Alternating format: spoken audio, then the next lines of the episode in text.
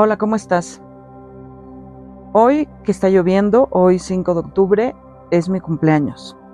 Eh, te adelantaba la semana pasada el podcast anterior que se acercaba mi cumpleaños y que era una fecha eh, significativa en la que pues íbamos a empezar a, comentar acerca de estos proyectos que se vienen para este año que, que comienza a partir del cumpleaños. El cumpleaños eh, pues siempre es una fecha significativa ¿no? en la vida de todos, porque bueno, celebras un año más eh, que tienes para empezar de cero los planes que quieras realizar el año, pero también para recordar lo que has hecho durante un año y reconocer todo lo que has logrado y todo lo que dejas atrás para comenzar nuevamente.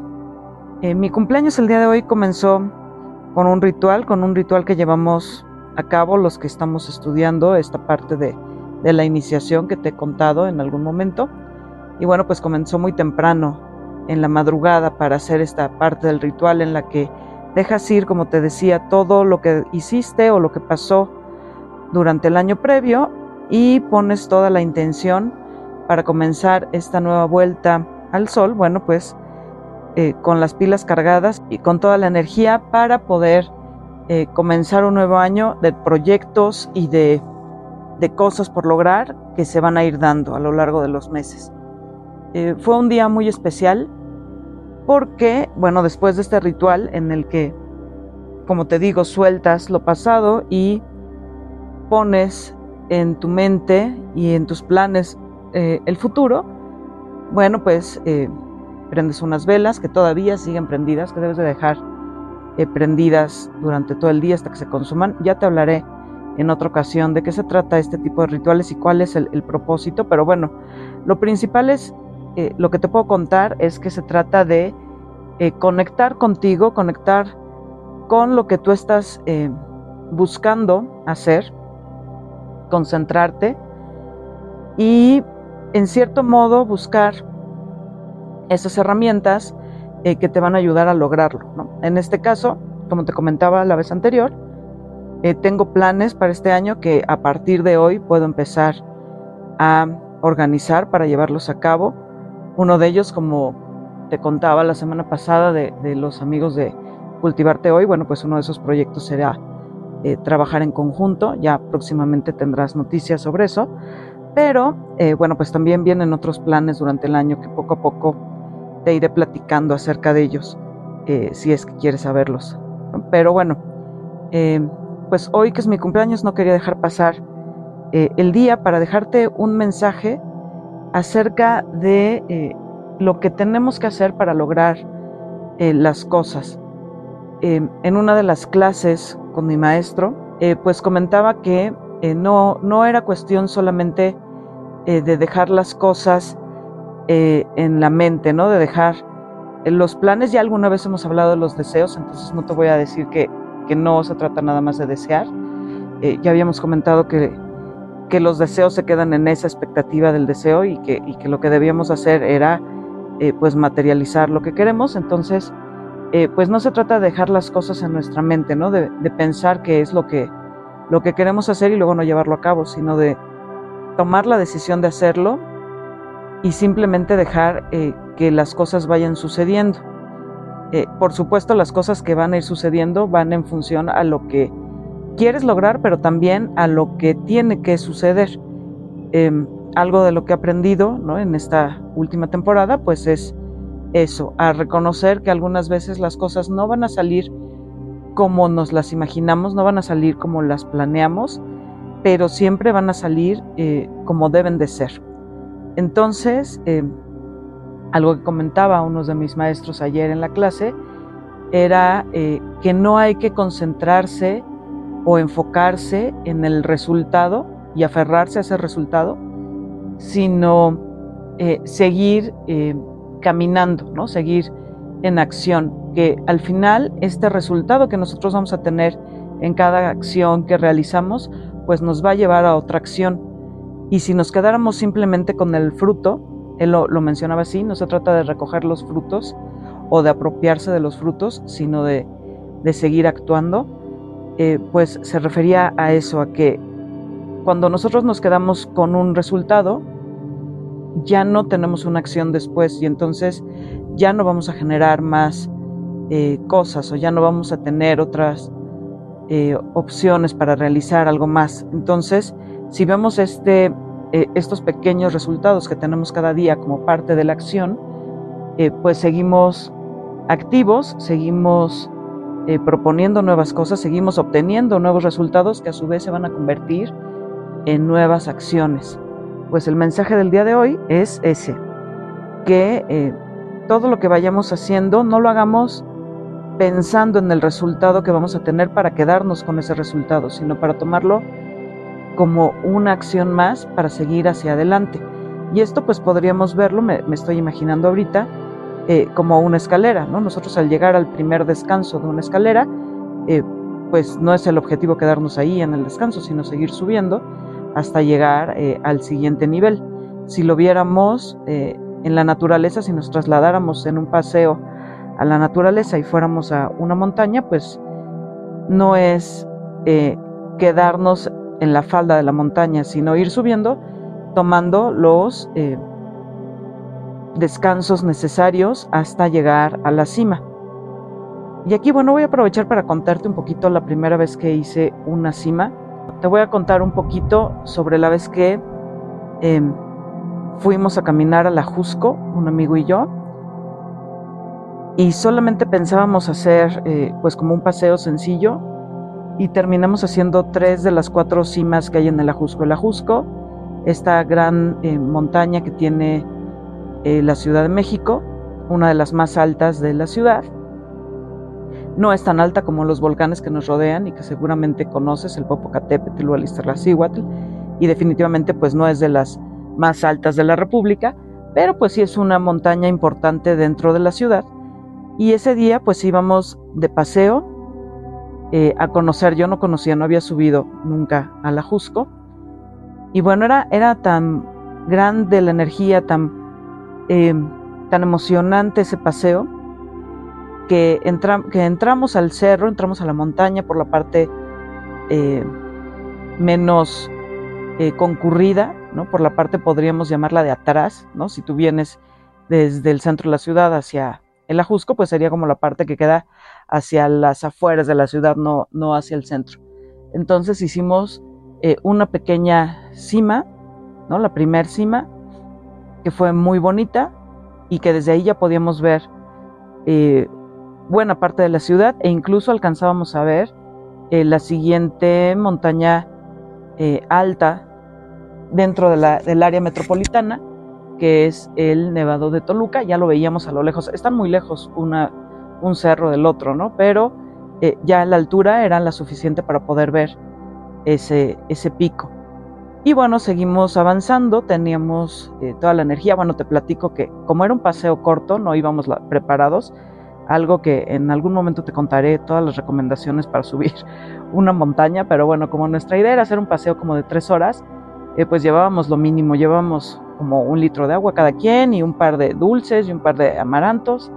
Y eso era todo. Pero bueno, eran tantas nuestras ganas que nos seguimos a la siguiente parte de la montaña, la siguiente cima, que es la Cruz del Marqués, que es uno de los puntos más altos, ya desde ahí podíamos ver mucho más la ciudad y veíamos ya no solo hacia Toluca, sino también hacia Morelos y hacia Puebla. Y podíamos ver los, los volcanes, eh, el Popocatépetl, el Iztaccíhuatl, y se veía, era un día muy bonito, me acuerdo que, que fue como en enero o, en algún mes así invernal en el que ya no había lluvia, pero eh, las nubes tampoco eran tantas, entonces eh, fue un día muy soleado, muy bonito, y ya desde ahí podíamos ver gran parte ¿no? de la ciudad y de esta magnífica vista que es ver eh, todos los cerros que rodean al Valle de México, que por eso pues es un valle, ¿no? Está entre montañas.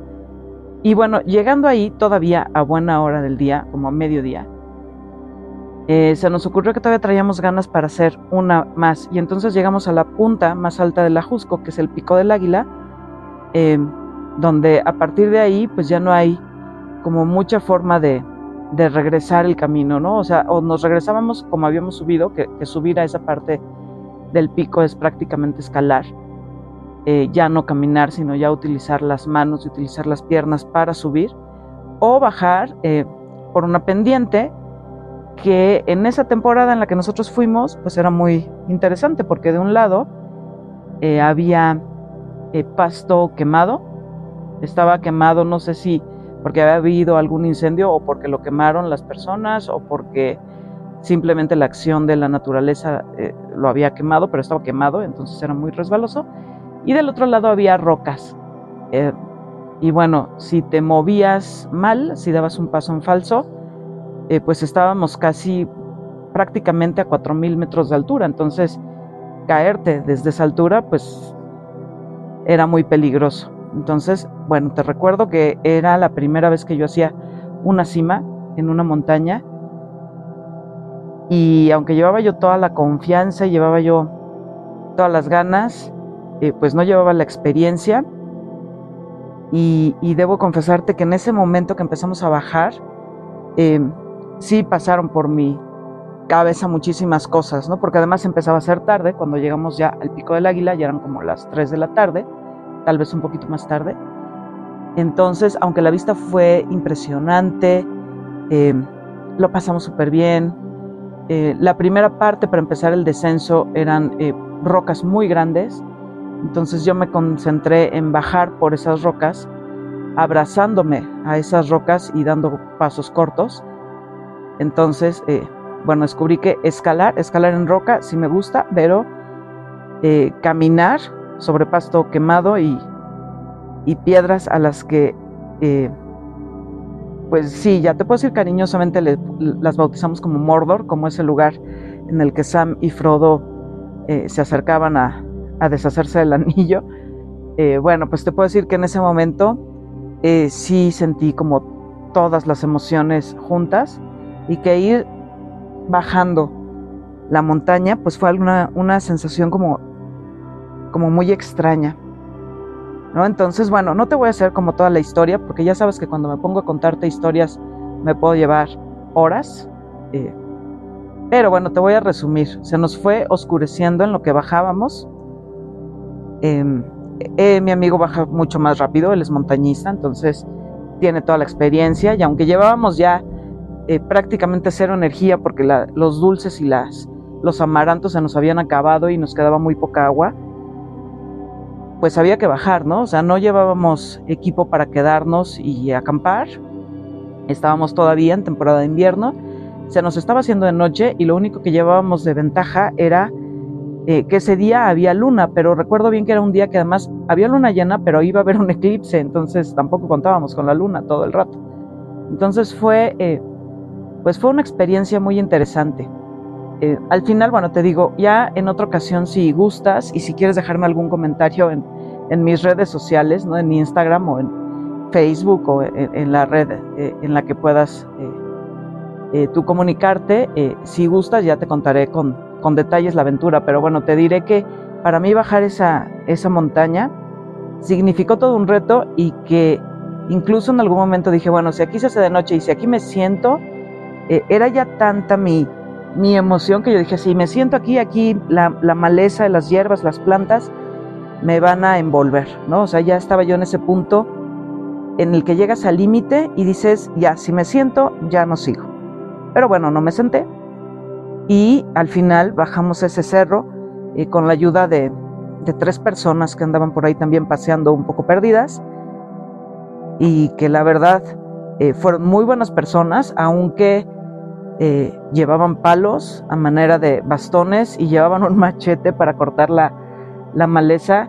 Eran muy buenas personas y, siempre transmitieron como esa, esa energía, ¿no? De vamos a salir todos juntos de este bosque hasta llegar a la carretera, eh, porque bueno, encontrarte con tres eh, personas en un bosque, cuando tú vas solamente con tu mochila con agua y tu chamarra y ellos traen palos y machetes, bueno, pues podría prestarse a que en este momento no te estuviera contando la anécdota, pero eh, pues fue, eh, fue, fue al final enriquecedor, porque al final me di cuenta que llegas a ese límite y todavía puedes dar un poco más, ¿no? Entonces, eh, pues de eso se trata, ¿no? De eso se trata vivir cada año. Pero bueno, al final, pues te digo, esa, esa aventura salió bien, como todas las aventuras, como todos los paseos que he tenido y todos los viajes que he tenido siempre han resultado en un aprendizaje y este pues me dejó justo eso, ir más allá de los límites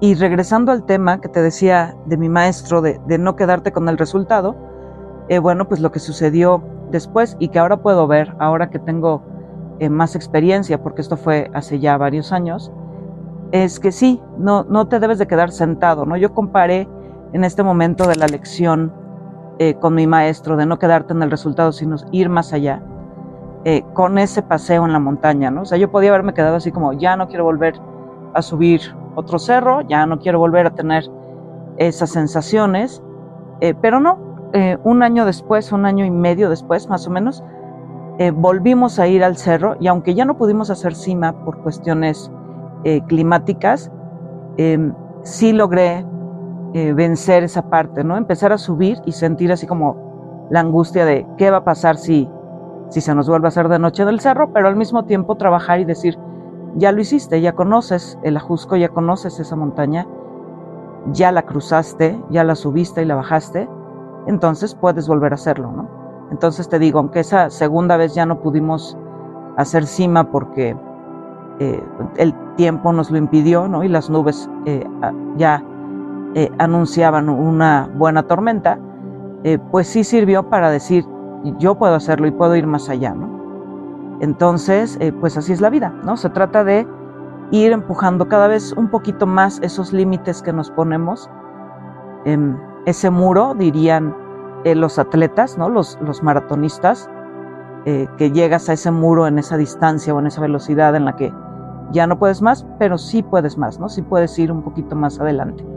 Pero bueno, espero que esta pequeña reflexión, este monólogo te, te sirva para algo o te sea entretenido. Y te recuerdo, eh, puedes escribirme en mis redes sociales, las redes están sí en la descripción del podcast, puede ser por Instagram, puede ser por Facebook, eh, puede ser algún mensaje en alguno de los videos de YouTube eh, que todavía no he subido como parte del podcast, pero que tengo ahí algunos temas interesantes y bueno, pues nada más agradecerte por escucharme y nos escuchamos la siguiente vez con otro tema eh, que, que nos deje algo lindo. Y bueno, pues espera las sorpresas, porque sí, este año eh, solar para mí, este, este nuevo comienzo a partir de mi cumpleaños, eh, pues traerá muchas otras cosas, además de podcast individuales. Entonces espera lo que viene pronto y déjame un comentario. Cuídate.